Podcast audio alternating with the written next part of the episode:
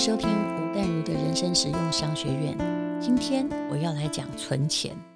存钱是很扎实的一件事情。虽然我一直认为，在开源与节流之中，如果你真的想要长治久安，想要有资本，想要有钱，那么最重要的事情是你要开源，而不是节流。可是，并不是每一个人都有开源的能力。那开源要靠什么能力呢？答案其实是不要靠你的劳力，尽量不要靠别人可以付出，你也可以付出的劳力，尽量不要用你的命去换钱，否则代价实在很高昂。不只是对于中老年人，当然中老年人更没有命去换钱，那年轻人也是一样。现在如果可以。其实有时候我觉得不要急于哦，就是很多人就是一天哦当三个班，然后做三种工作，然后骑着摩托车东赶西赶，看起来很努力，可是常常在中间送了命。你最好能够有一个一技之长，找到一个哎，这个工可能只有我能打，或这个 case 我来接会比别人接得好，那么这才是真正的开源方法。而不是老是在想赚钟点费。我常常看到很多人，比如说这家饮料店给你一百六十块，那家一百七十块，诶，你可能为了那十块钱你就去那儿了，其他的你都没有考虑。也许那边只有你一个人在弄，也许那边的老板很难搞，也许那边的工作场所也不太好。现在已经不是要很辛勤去换钱的时代，但是。如果你没有富爸爸、富妈妈，如果家里也不会给你买房子，那么我们就只能很扎实的自己来存钱。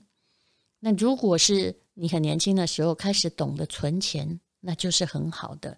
那如果你现在已经，我我觉得我最怕遇到的就是已经跟我年纪一样了，才告诉我说他还是月光族，或者是虽然他有赚钱。但是他的儿子女儿因为在美国读书啊，一年花个几百万，他其实想要付学费，他自己都过得很辛苦。那么这个状况呢，常常就会变得很糟糕。为什么？因为巴菲特说过，如果你真的要有一些积蓄，想要投资，想要理财，那么你最好呢是要让你自己像个雪球一样，雪球最重要是要有够湿的雪。对我而言，我可以把它解释成你有比较好的赚钱的能力，还有第一桶金要比较厚一点。因为雪球哈小的滚到大没有错，但是本来就比较大的雪球会滚得越大，对不对？还有够长的平稳的坡道。那年轻人岁月的坡道比较长，就算他现在只能存两三千块，以后他本领加强了，雪呢可以滚到比较厚的地方。那可以以后一个月可以存个两三万呢，哦，搞不好还二三十万。可是如果你现在已经到了四五十岁，你还想增强本领，然后去做些什么事，相对上哦，比青春的人来的困难。别怪我把事情讲的这么的残酷，不过有开始总比没开始好。有一位伟人呢，就是以前我作文哈，只要参加作文比赛，都会写到他的话哈，就法兰西斯·培根。虽然我不认识他，但是背了他很多话。他谈到存钱呢，说了一句至理名言，就是没有一种获利能比节省手中的金钱这样确实可靠。的确啊，他没有办法让你获利翻倍，但是你省下来的钱是很可靠的。如果也没有谁会给你这个一笔巨大的财产来继承的话，存钱呢是理财的起步，也是你进入财富王国的入场券。你不要觉得，你不要花时间去抱怨命运不公平。虽然呢，我爸妈也不穷，但我们一直是小康之家，他们都是老师。但是很明显的，就我从小到大，我真正赚到了零用钱呢。我是那种生日也没弄到礼物，很倔强，没有钱也不会去跟妈妈讨，然后我就会一直感觉到，虽然经济没有匮乏到没饭吃，因为至少你还可以买吐司面包。年轻的时候不懂得营养，一天就吃个三片面包也可以饱，而且身材还很好。那也对物质也并没有很大的贪欲，可是我很知道一件事情，因为我妈啊，她呃，她真的他过世了，我才敢讲哦。他常常哦会用经济来控制我，比如说好交男朋友，嗯。为了惩罚你，不给你零用钱啊！但是那时候我不能不给我钱的，因为我当时是在念北一女。那如果你不给我钱的话，一个高中生到底怎么样去赚钱？我那个时候找到的，其实我有担忧这件事情哦。那我记得有一次，我非常的这个顶撞我妈哦，她本来一天给我平均就一个月给我三千块嘛，然后诶，这三千块。不是一般零用钱三千块，还要包含一日三餐呢，还要住在宿舍里面，包含所有的费用哎。那后来呢？这个有一次我就是回家顶撞他，我小时候真的脾气很不好啊，然后自以为得理就不饶人哦。我妈说什么就顶嘴，结果我妈就跟我说：“好，下个月你只能拿一千五百块。”哇，一天五十块要吃三餐，当时我们自助餐再便宜也要三十块，好不好？这怎么活下去？其实我还记得哦，我弟弟大概小我一岁多，但他后来是念他念宜兰高中，他住在家里啊。他后来我弟弟竟然还跟我妈求情说：“你不要这样对姐姐，五十块他怎么活得下去啊？”那后来当然我妈后来也心软了，还是一天给我一百块钱。可是哈，一个脾气很硬的人从此知道一件事情：钱也许打动不了像我这样子的文青。钱无法改变我选择自愿的意志力，但是钱可以买来部分自由。如果你真的有钱的话，那么你可能就不必一直看爸妈的脸色啊。好，那么其实台湾呢，从一个贫穷的小岛，到曾经变成世界上第三大最高的外汇存底的国家啊。那靠的呢，也都是储蓄，也就是我们很努力的赚钱哦，那很努力的出口，然后把钱存起来，或者是把钱再拿去投资赚钱。无论如何，你一定要有自己的第一桶金。那第一桶金的方法是什么？如果你很年轻的话，一，拜托，不要急着乱斜杠人生，请斜杠你的专长，培养自己的专业技能。那我当时。其实为了赚钱，或为了不要再看脸色，我觉得万一有一天啊，我妈又把我的三千块变成一千五，我到底怎么活下去啊？啊，搞不好买教科书都有问题。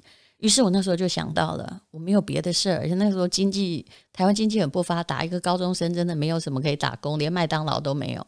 于是我就培养我写稿的能力，虽然也常常的被退稿，可是你知道吗？戏棚站久了啊。就常常这个就是位置就是你的，所以写啊写啊，哎，总是还是会遇到一两个主编的赏识。虽然当时的稿费实在是很少，一个字只有几毛钱，可是我几乎可以赚到。比如说，我妈给我三千块，我一个月的稿费可能会有一千五百块啊。当时要很辛苦的到邮局或银行去领汇票，可是无论如何。我至少心里有一个保障。那我不知道你的才能是什么。其实很多人都是在高中的时候哦，就发现，比如说啊呃，萧炎中，他是我的好朋友，他是知名的漫画家。他在高中的时候就靠漫画哦，真的赚赚了一栋楼了。但那个是例外，像我们这种只能慢慢赚小的啊，或者有人高中的时候就帮人家在写程式。那像比尔盖茨他们啊，很可能高中的时候哈，有没有大一的时候，他们就知道自己有本领可以创业。这些你本来斜杠出来的专长，后来常常变成你谋生的本事，也变你变成你这一辈子最有用的核心的竞争力。我们今天要来讲一讲新东阳的麻婆豆腐罐头，因为这是广告。然后 Podcast 里面呢，如果有广告，表示大家喜欢它。那刚刚如果大家听我有时候在算经济，有时候在算数学，头昏脑胀的话，那么加一个新东阳的麻婆豆腐，你应该可以放松一下哦。那我刚刚呢，把它煮成面，它是一种非常方便即食、微微辣的风味哦。啊，大人吃的面啊，因为我用麻婆豆腐罐头来做的，你同时可以吃到豆腐和猪肉。那你面真的也不要煮太多，否则的话呢，你会觉得嗯，都把麻婆豆腐的滋味给冲淡了。那它是罐头没错，可是跟传统的罐头不一样，没有添加防腐剂，没有添加人工色素，没有添加味精，而且选用的是台湾的猪肉，这一点当然很重要。你并不需要摄取多余的多巴胺，对吧？我相信，就算支持政策最认真的人，也不太喜欢那个叫做“叉叉多巴胺”的东西。那里面有川味的辣椒酱，这是我最喜欢的，有一点点辣椒跟花椒的调味啊，但是不会出现那个舌头很辣的感觉。遵循了古法。慢慢的炖，慢慢的煮，然后把它做成了麻婆豆腐。那怎么食用呢？答案其实很简单了，我是把面煮熟，然后放进微波里面，把麻婆豆腐呢就先跟面拌一拌，一微波一分钟，马上就可以吃了。如果你很讲究的话，那么就再加一点点葱花哦。当然呢，请不要把罐头本身拿到。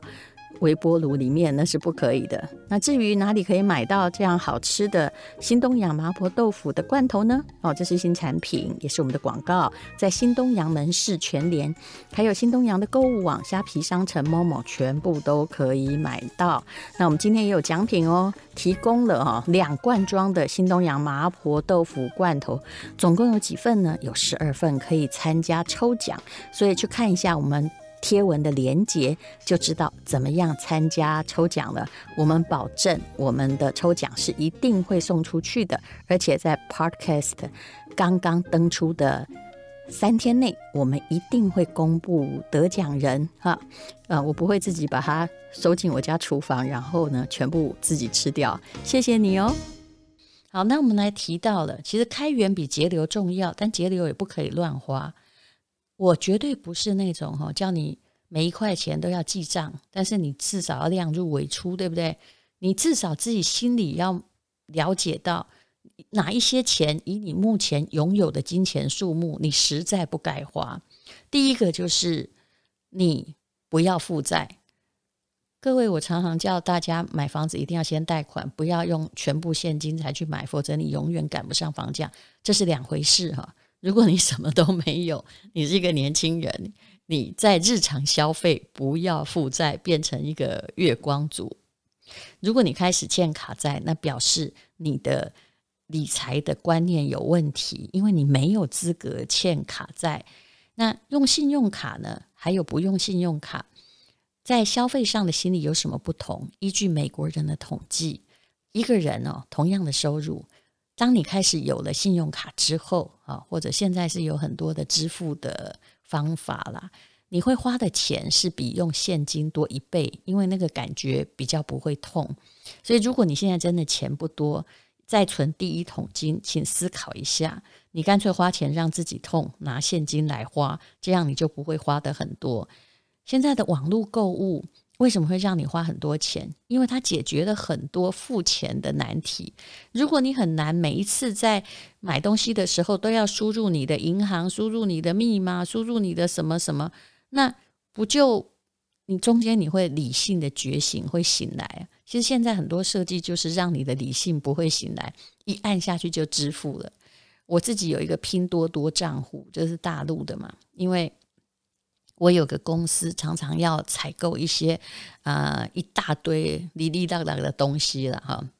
那么呃，拼多多后来我就发现了，它有一个免支付的装置，你只要一按下去，因为我之前输入过嘛，就连那个密码都不用输出，唰一声啊，比如说一百块人民币以下，你就。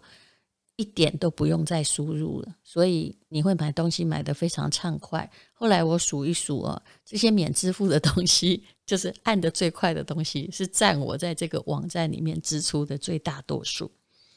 无论如何，存钱呢，不在乎你赚多少了，你赚多少，呃，当然是跟后面的数量比较相关，可是在于你的决心有多少。无论如何，不管你困不困难，你一定要设定存钱的目标，至少是十趴以上。其实十趴有点少，我觉得平均要存二十趴。如果你是三万块，看你能不能存下，呃，就是六六千块钱啊，以薪水的百分之二十来算。如果你能存更多，那当然是更好。那么存钱的方法呢？其实我有时候觉得，如果买零股难哦，你先不要去计较那么多手续费，因为会涨的东西你还是会赚钱。你买到会赔的东西的话，手续费再低也没有用哦。你很可能呢，就是可以定期定额啊，买基金。其实我还是觉得网络买基金并不是一个坏方法，因为你可以买的很少钱，比如买三千元。那而且呢，你就可以设定说哈，每月呢就。我领薪水，比如说每个月五号吧，那你就五号就去买，这有什么好处呢？哦，基金理财是有好处的哦。虽然大家都知道它手续费稍高，但最重要是你要买对项目。那买对什么项目呢？我的建议是你不要买单一国家。呃，我曾经投资过一个基金平台，后来我的公司投资之后，成为那个平台的某一个股东，但是后来也卖给更大的投信。获利了结了，当然这是呃另外一件事情，我就不在这里讲我自己的投资。我一直觉得基金有好处，因为你可以设定几月几号买，然后你一定会买到，就瞎着眼买。有时候要买对东西，但现在问题是要买对什么东西哦。我自己有个理论，那你听听看，去买一个跟你自己的年纪一样年轻的国家。那如果你是个老人的话，拜托也不要买跟你自己年纪一样老的国家。很多人帮小孩存欧洲债券，我就觉得他是不是脑袋哪里烧掉？其实像小熊的话，我从他一出生，我跟他买的是大中华区的，那果然后来赚了很多了。到他八岁的时候，呃，因为我上海房子需要钱，我让小熊当股东，那个八年哦，就是一一年才。十二万，也就是每个月闭着眼睛定期定额一万块。那他在他八岁的时候，那个该要死不活的上海指数竟然那时候涨了很多。我一看，哇，本来本金投入大概，嗯，连他的压岁钱大概一百二十万，后来变成三百万。所以你不要小看那个每个月一万块，但是要持之以恒。还有呢，要投入一个跟他一样年轻的国家嘛。我一直觉得到目前东南亚也是一个不错的标的，但你不要单投一个叫做什么泰国啊哈，其实泰国人口红利跟我们一样老啊。那呃，当时的以他出生的时候零九年，其实虽然上海的指数啊、深圳指数从来就一直都在那里哈，站不起来。可是那刚好哈，基金的投资就是让你在价格很低的时候。啊，投了很久，只要一拉起来，你就会赚了很多啊！这个概念我们以后呢，我自己再来讲，或者请专家再来讲。总而言之，我实验过，这是对的。你看，三百多万，如果小熊八岁就可以存到三百多万，那如果你当时存的只是五千块的话，也许也有一百五十万。怎么可能到大学还要小孩自己去办助学贷款呢？啊，你其实，在八岁的时候就已经帮他存起来了。好，那么存钱的妙方很简单哦，你存下来的就是你的，可是你最好能够让它进入某一个复利循环里面去。那如果你有加薪哈，或者是你突然呃乐透中奖啊，或者是拿的年终奖金，请你不要忘记那个比例，存二十趴就是二十趴，四十趴就是四十趴。那你要很多人的状况是说，我花剩了再来存，不对，那你永远存不起来。基金的好处就是，呃，你可以在领薪水那一天就直接扣款，而且一定扣得到，就是傻傻的被他扣了哈。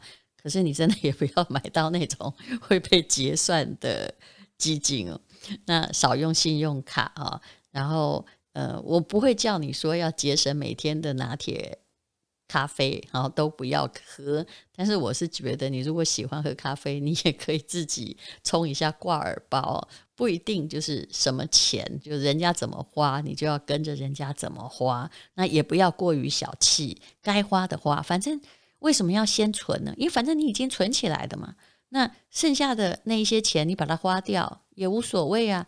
你的雪球已经在滚了，千里之行始于足下，小钱也是可以慢慢变大富翁，直到有一天你悟到了一个道理，说哦，原来我可以用这个方法存钱。你看陈崇明，他本来你看有三个孩子，然后高中老师。他也是很辛苦的工作，他慢慢的去钻研理财的知识，然后就变成一个专家哈。现在人家日子也过得好得很，不是吗？嗯，所以只要你发展出自己的独特的赚钱的方法，那么存钱呢是很棒的啊。有些人其实我的第一间房子也是存来的，那时候我我的稿第一间房子应该是我的稿费存来的，不过。嗯，因为我们年代早，有占尽先机哦。那时候我买了一间宜兰的四十平的房子，答案竟然不到一百万呢。嗯，那当时台北涨了，于是我就买了宜兰的，而且很幸运的，我的判断是对的，就是台北涨了，旁边的地方虽然比较没落一点，但是还会远嘛。后来我在第过了两年之后，我的一百万的房子大概是用两百四十万把它卖掉，所以。那个就是我的第一桶金，而一百万哪里来的呢？那时候我才大学毕业没久，没多久。答案就是我的稿费还有生活费节省来的呀。嗯，其实没有一百万，我有贷款，大概总共节省了六十万，我就去买一个房子，然后这个房子呢租给那个，我记得是租给以前宜兰医院的医生啊，才租六千块钱。其实以当时的投报，我觉得我做的是对的。你花。六十万，然后贷了一点点款去买一百万的房子，然后租六千块给医生，这个投报率很高很高啊，大概还有到平均起来大概还有七趴多诶。